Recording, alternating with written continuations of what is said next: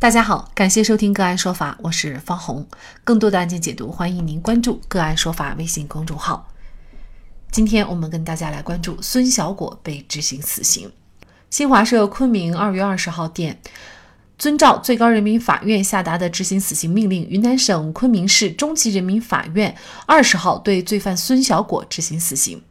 孙小果于一九九五年十二月因犯强奸罪，被云南省昆明市盘龙区人民法院判处有期徒刑三年。判决生效以后，孙小果父母通过伪造病历，帮助孙小果非法保外就医，导致孙小果被判刑以后未被收监执行。在非法保外就医期间，孙小果又于一九九七年四月至十一月犯强奸罪、强制侮辱妇女罪、故意伤害罪、寻衅滋事罪。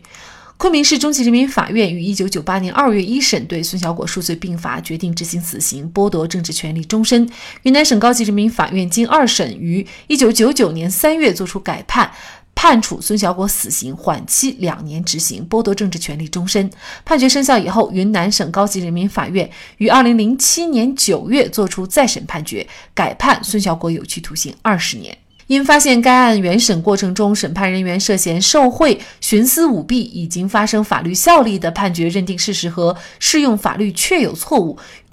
云南省高级人民法院于二零一九年七月十八号作出再审决定，对该案涉及原审被告人孙小果的犯罪部分进行再审，并于同年十月十四号对该案依法开庭审理。该案再审期间，云南省玉溪市中级人民法院一审判决认定孙小果二零一零年四月出狱以后，又犯组织领导黑社会性质组织罪、开设赌场罪、寻衅滋事罪、非法拘禁罪、故意伤害罪、妨害作证罪。行贿罪数罪并罚，决定执行有期徒刑二十五年，剥夺政治权利五年，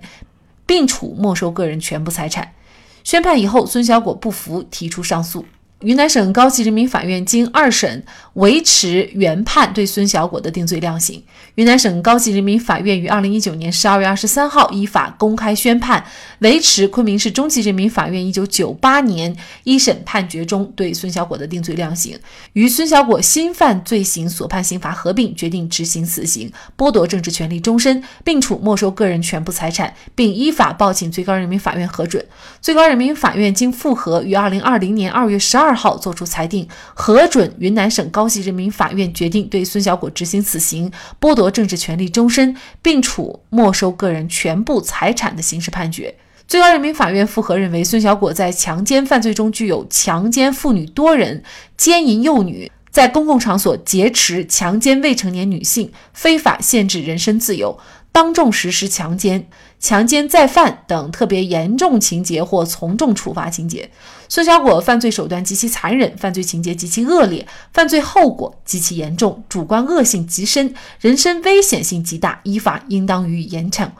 云南省高级人民法院再审判决认定的事实清楚，证据确实充分，定罪准确，量刑适当，审判程序合法，与新罪所判刑罚进行合并。并无不当。昆明市中级人民法院在执行死刑前，依法安排罪犯孙小果会见了近亲属，充分保障了被执行罪犯的合法权利。那么，我们国家有哪些犯罪目前仍然保留了死刑？死刑犯从判决到最后的执行的过程，大概要经历多长时间？在这一期间，是否又会有一些特殊的待遇？那么，就这相关的法律问题，今天呢，我们就邀请。云南省律师协会刑事专业委员会副主任、云南大韬律师事务所主任王绍涛律师和我们一起来聊一下。主持人好，听众朋友大家好。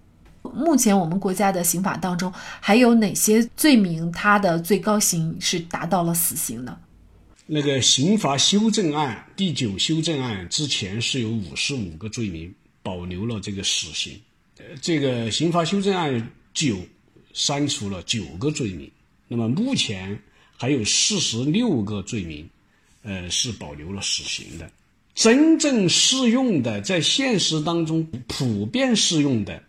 主要是一些暴力犯罪、故意伤害、故意杀人、侵犯人身权利的这些罪名当中。也就是说，什么样的人可以判处死刑呢？根据我们刑法的规定，它是只适用于罪行极其严重的犯罪分子。而且它的程序就是除了你最高人民法院自己判的死刑以外，都要报请最高人民法院去核准。那么在我们国家，就是有三种例外情况是不会不能适用死刑的。第一种就是未满十八岁、十八周岁的呃这种未成年人，他是不适用死刑的，这是第一种情况。第二种情况就是怀孕的妇女，这个是不能适用死刑的。这是第二种情况，那么第三种情况就是，如果在审判的时候已经满了七十周岁的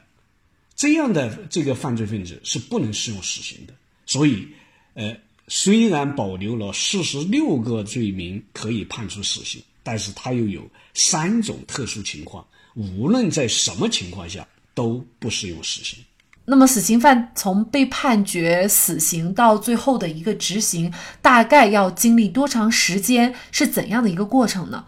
大概是这样，因为刚才我刚才已经讲了，这种死刑，因为它是一种最严厉的刑法，所以，呃，它的这个程序比较复杂，呃，它的这个标准也是非常严格。那么，呃，具体来讲呢，就是说这种死刑啊，一般我们我们呃我们国家的案子叫两审终审制，但是我们在这个死刑这个问题上呢，虽然也是两两审终审，但是它又有一个核准程序，也就是除了最高人民法院判的这种案件以外，那么所有的死刑案件现在都要报请最高人民法院去核准。所以，当一个死刑判决判决了以后，那么，呃呃，比如说中级法院判决的，那么他就要经过，也要上诉到二审，在十天之内，他要上诉到这个，呃呃高级人民法院。那么高级人民法院判了以后，那这他还不是说高级法院就直接可以决定死刑，他还要报请最高人民法院去核准。好，最高人民法院核准以后。那么，在原审法院接到这个执行死刑的命令后，应当在七天之内去执行，所以这就是他的一个规定。也就是说，最高人民法院的院长只要签署了一个执行死刑命令，然后把这个执行死刑命令送达到原审法院，那么原审法院接到这个执行死刑命令以后，七天之内就必须要执行了。那么事实上呢，很多死刑犯在知道自己要被执行死刑的过程当中啊，那么这种煎熬的痛苦，用一句话来说，就是比死亡更痛苦的是等待死亡的这个过程啊。在这个过程当中，那么死刑犯通常会不会得到一些特别的呃照顾，或者是说待遇呢？这种程序呢，就是它有一个送达的问题，一般是在执行死刑之前三天要给他送达给。那么送达给这个被执行人以后呢，那么他就一般就要把他单独的进行关押了。那么在单独关押的这个过程当中，可能就要这有一些，比如说里面表现好的这些这个已经判刑的这些轻刑犯人啊，或者表现好的这些犯人啊，可以进行一个陪伴。人之将死，所以对他的生活条件也会有非常大的改善。一般对他合理的一些要求，比如说他要吃点什么，要喝点什么，基本上只要在不妨碍整个管教、不妨碍整个看守的情况下，一般都会呃得以满足。对这个要执行死刑的人的这种人道待遇吧，其实简单可以总结为呃这么几点。第一个呢，就是我们执行死刑，它这种方式它是要简单化。它目的就是为了减减少这死刑犯的痛苦，呃，避免这种残忍的执行场所。那么，在我们国家执行死刑呢，现在有两种方式，一个是枪决，第二个就是注射。所以它的执行方式要简单化，你不能用什么绞死啊、电击啊、电刑啊，你把这种时间给它延长以后，它就增加了它的痛苦。第二个呢，就是执行的时间呢，它要它要合理。为什么刚才我们谈到说最高人民法院院长签发死刑命令以后七天之内必须要执行？就是如果我们把这个时间无限的给他延长以后，就是相当于给他一个以长时间的坐以待毙，就造成他这种精神上的巨大的痛苦。所以必须要在一定的时间之内必须要把它执行掉。第三一个呢，就是我们的执行死刑，它是要公开的，但是就又不能示众。我们公开是要对这个死刑，它要有一种威慑力，它有一个预防的效果，但是你又不能拿来示众，因为毕竟如果进行一种死刑的示众的话，它有侮辱犯罪人的人格，有不人道的一面，所以这个公开，但是又不能示众。第四一个呢，就是我们对这个死刑犯人的尸体的处理，它要有人道。就是在执行死刑以后啊，人民法院要通知犯罪的这个家属，在一定的期限内领取罪犯的尸体或者是骨灰。就是我们这个都是处理的有个人道的东西在里面。其实除了刚刚才说到这些以外，其实还有一个程序，这个是一九年的时候呢，有有一个非常人性化的一个一个规定。在最高人民法院，死刑犯在执行之前，他是有权利和他的亲属做见面的。当然，如果他的亲属他不愿意去见面，那是另外一回事。但是有了这么一个规定，这样的规定它就更加的人性化，更有人道的这种成分在里面。那么，死刑执行以后还需要走哪些程序呢？呃，首先我们在执行过程当中，他检察院他就必须要进行临场监督的。他要进行监督，那么执行死刑以后呢，就是要把这些执行的整个情况，要向直接向最高人民法院报告，呃，说明我们根据你最高人民法院的这个执行死刑的命令，什么时间、什么地点，是以什么方式，然后执行的是什么情况，这些所有情况的报告都要向最高人民法院去进行报告，然后要把这个报告报到最高人民法院。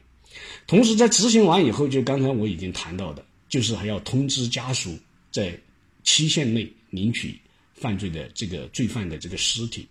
如果有火化条件的，那么就是通知家属领取这个骨灰。那我们知道，孙小果的母亲还有他的继父目前也正在服刑当中。那么在这种情况下，他那么他的遗体或者是骨灰可以交给谁呢？如果他们都是在押的，他肯定不便于来领取。如果还有其他的家属的话，他可以来进行领取的。第二个呢，如果确实没有人来领取了，那么过也就是叫过去不领取的，那么就由人民法院通知有关单位来进行处理，比如说火葬场啊，或者说其他这些单位，他就自行就处理掉了，他都有专门的规定的。